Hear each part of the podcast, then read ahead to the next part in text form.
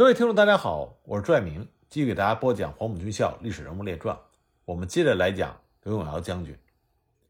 一九三四年，教育部为了使全国初中的童子军训练普及化，那么训练师资就显得非常的迫切。所以在该年，中央就紧急举办了一期童子军教练员暑期训练班，调集各地初中童子军和体育教员，利用暑假施以短期训练。这个训练班设于南京的中央军校，蒋介石为校长，张治中为主任。那么实际的负责人就是刘永尧。除了学习童子军的专科技能之外，还以蒋介石的《言行录》以及贺中涵所编的《伊德集》为主要课本。受训的学员共有四百七十人。刘永尧非常热衷于教育，所以呢，他在童子军的工作上花了很大的心血。一九三六年。他在南京还指挥了全国童子军大检阅，当时有一万多人参加，举国震动。一九三七年十二月十八日，《战时童子军》杂志在长沙首创，刘永尧专门给《战时童子军》写了发刊词。他在这篇文章中写道：“目前我们大家只有两条路可以走，一是胜利，一是灭亡，绝无苟且偷安的余地。我们要想走到胜利的道路。”就要全国四万万人都把自己的能力与生命贡献给国家。我们童子军所应做的事很多，我们绝不能件件做到。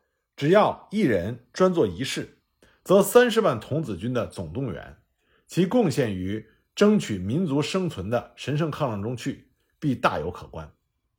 全国的小朋友们，起来，起来！我们要为复兴民族而奋斗，我们更要准备为保卫祖国而牺牲。那么，在抗日战争期间，刘永尧曾经担任过湖南省抗日自卫军副总司令兼军管区副司令、国立中正大学校长、军事委员会委员长侍从室第三处的副主任。那么，在这些职位中，侍从室第三处副主任这个职务非常的重要。要想明白这个职务的重要性，我们首先要了解侍从室第三处到底是做什么的。蒋介石侍从室的第三处是在抗战时期才建立，它的主要功能就是为了专门负责人事安排，它的简称叫做侍三处。侍三处成立于一九三九年七月，属于侍从室三个处里最晚成立的，但是这个处的主任就是大名鼎鼎的陈果夫。侍三处号称是战时掌管全国各类重要人事选拔。蒋委员长人事统御的最高幕僚单位，原本呢，在蒋介石的心目中，他并没有要在侍从室内增设一个人事处的意思。侍三处的设置完全是起因于中央训练团党政干部训练班的开办，简称为党政班。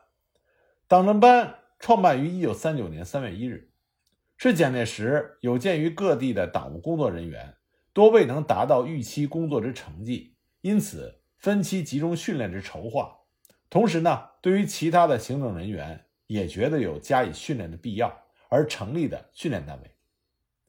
在蒋介石的构想里，计划以三年的时间招训全国党政军的各级干部。那么，由于前来党政班受训的学员人数预计会非常的多，为了督促很多的毕业学员回到原岗位，然后能够继续的进修。保持受训的精神，那么蒋介石决定在中央训练团内设置一个专门负责与党政班毕业学员联系、管理、监督、考核，甚至是分配工作的人事处。那么这样一个人事处的主持人，一定要是一个重量级的人物。蒋介石当时属意的人选就是陈果夫，而这个时候的陈果夫在战前是担任江苏省主席，但是自从他撤退到大后方之后，遭到了排挤，只能在中央政治学校代理教育长，这明显是让陈果夫屈就了。那么，陈果夫对于蒋介石想设立一个人事处是表示赞同的，但是呢，他认为人事处不能属于训练班，应该属于侍从室。那么，蒋介石呢就同意了陈果夫的意见。最终呢，在一九三九年七月八日，委员长侍从室第三处正式的成立，陈果夫任处长。那陈果夫长期在国民党内部担任组织工作，所以呢，他就被市三处挑选了一批精兵强将。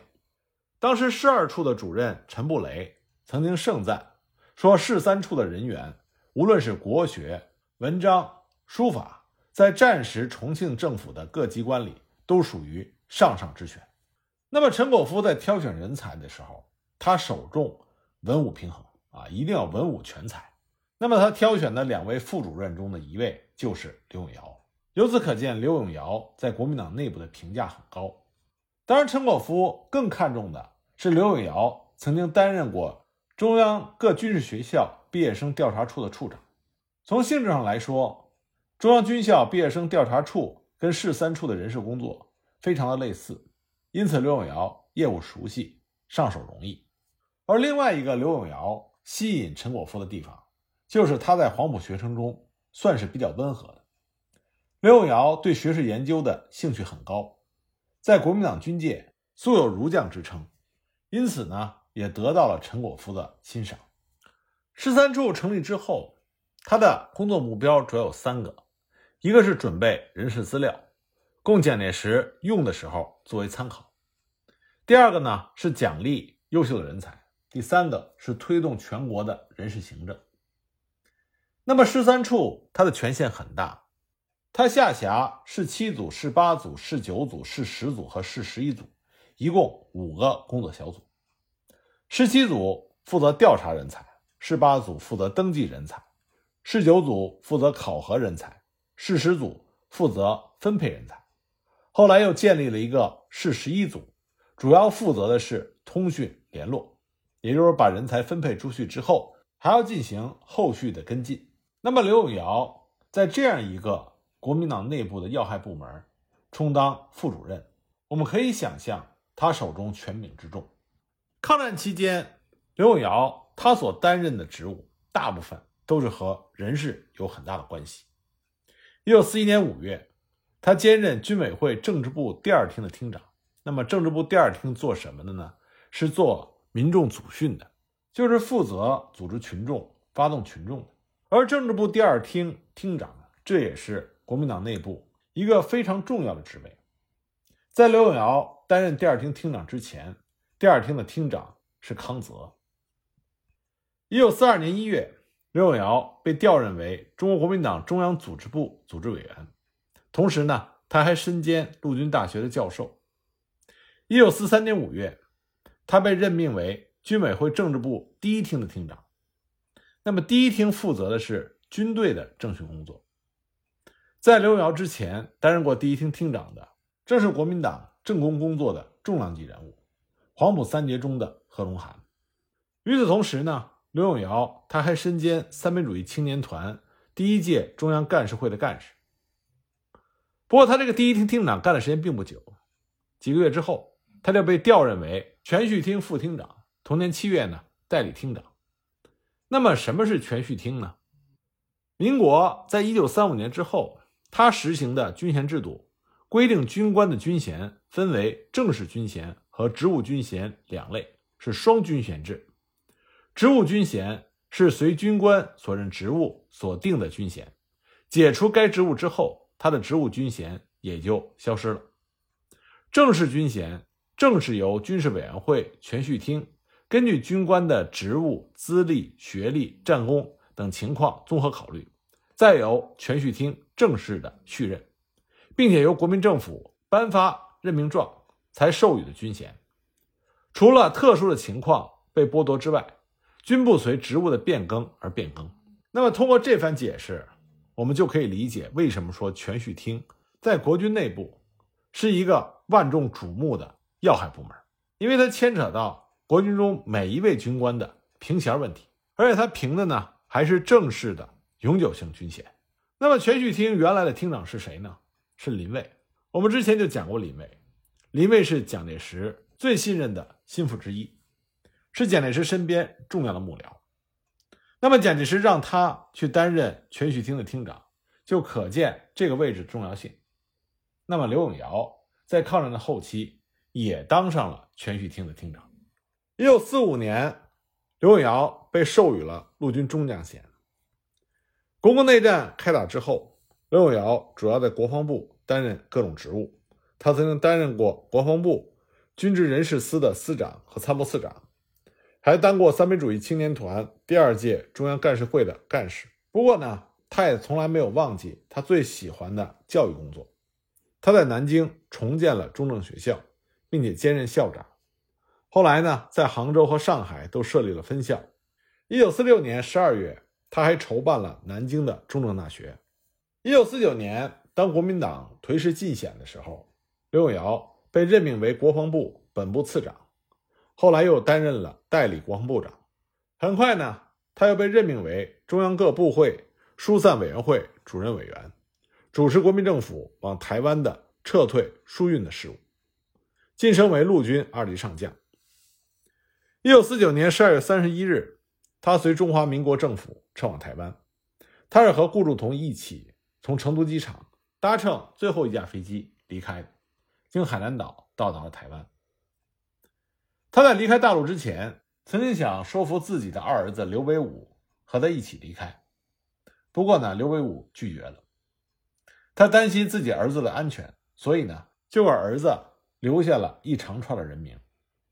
他对他的儿子说：“你记住，民国二十六年，我在湖南省政府工作，周恩来那个时候在衡阳，我们经常见面，讨论国共合作和对日的作战事宜，已经建立起了友谊。他会记得我的。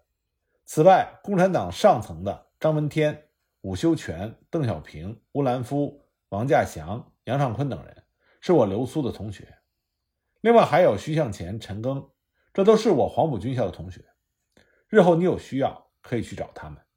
刘永尧到了台湾之后，被任命为总统府战略顾问。一九五零年，吴石案爆发，那么四月七日，国防部参谋总长周至柔就报请蒋介石，提出了审判人员组成的架构。那么你请。二级上将蒋鼎文为审判长，战略顾问韩德勤和刘永尧为审判官。很快呢，对吴石等人就进入到了审判程序。经过一个多月的审理，六月初，蒋鼎文、韩德勤和刘永尧呈文周至柔，提出对吴石、陈宝仓、聂锡和朱占之给予重判，但是免于死刑。那么周至柔转呈给蒋介石之后，蒋介石看后大怒。严厉的批示蒋鼎文、韩德勤、刘永尧审判不公，并为罪犯说情，殊为不法之治，应记明该三员革除原职为要。那么，在蒋介石这种态度的压力下，最终呢，蒋鼎文、韩德勤、刘永尧判处吴石等人死刑，立即执行。那么这件事情也让刘永尧心灰意冷，他就退出了军界。他之后从事的工作主要是文化教育工作。当过国立台湾大学的教授，做过杂志的社长，还担任过中国诗词歌联研究会的名誉理事长。退出军界之后，刘永尧有了时间，他的国学底子雄厚，并且呢文笔很好，因此他写下了不少著作，包括有《中国国民党党史》《政治学概论》《世界各国革命史》《人事行政论丛》《人生哲学论》等等。他还曾经写过他自己的回忆录，叫做《九十一往》。那么，一九七五年，已经年近七旬的刘永尧受到对岸亲人的牵连，曾经面临过牢狱之灾。那么这是怎么一回事呢？一九五零年的时候，刘永尧的二哥的儿子刘国义从香港写信给他，申请入台。戒严时期的台湾和香港是不能自由往来的，所以刘永尧呢，就利用自己的关系和人脉，给他的侄子开具了入境保证书，从而获准抵台。到达台湾之后，他这个侄子刘国义就居住在刘永尧的家中。后来呢，刘永尧又让他到自己主编的《国防丛刊》担任校对工作。两年之后，又把他介绍到民政厅兵役处担任办事员。可是好景不长，刘国义被查出曾经在大陆跟随程潜投共，并且担任了上尉参谋一职，因此呢，就被台湾的国防部判为是匪谍。以颠覆政府罪逮捕处决，而刘永尧也因为明知匪谍而不告密检举，并且纵容之而被判刑。根据档案显示，当时刘永尧被以戡乱时期减速匪谍条例第九条判处了有期徒刑一年半，缓刑两年。当然，因为刘永尧的在军中的人脉，他最终呢并没有入狱服刑。到了晚年，刘永尧和其他的黄埔生一样，一直惦记着祖国的统一，惦记着黄埔军校的同窗情谊。他联合在台湾的黄埔同学，一起发起了中华黄埔四海同心会。一九九二年，聂荣臻元帅逝世的时候，刘永尧还和刘安琪、张延元、何志浩、王书明等人共同敬送了挽联，上面写着“荣臻大元帅千古，百战沙场功耀华夏，星辰南海千古恨”。下联是“一代人杰，勋尊元帅，月冷西山万民悲”。一九九三年的时候，刘永尧。还曾经以中国和平统一协进会访问团名誉团长的身份前往北京访问。据刘永尧的孙女刘若英回忆，刘永尧晚年的时候最开心的事情，就是让他的孙女刘若英给他唱黄埔军校的校歌。只要有人问刘永尧最喜欢的歌是什么歌，他一定回答是黄埔军校校歌。每次听到这首歌，刘永尧都会情绪激动，喜极而泣。刘永尧一心盼望着祖国能够统一，他的孙女刘若英经常去大陆演出。每一次他要去大陆，刘永尧都会叮嘱刘若英，让他把两岸和平的重任记在心中，担在肩上。一九九八年八月二十二日，刘永尧将军在台湾病逝，享年八十九岁。在他弥留之际，他曾经留下这么一段话：“尧一生为党国尽瘁，戮力疆场。”运筹帷幄，或为国建言，璀璨一谈，献替良多。唯岁月悠悠，忽忽已年届九十矣。回首故国山河，犹未尽于一统，不胜其感慨万千。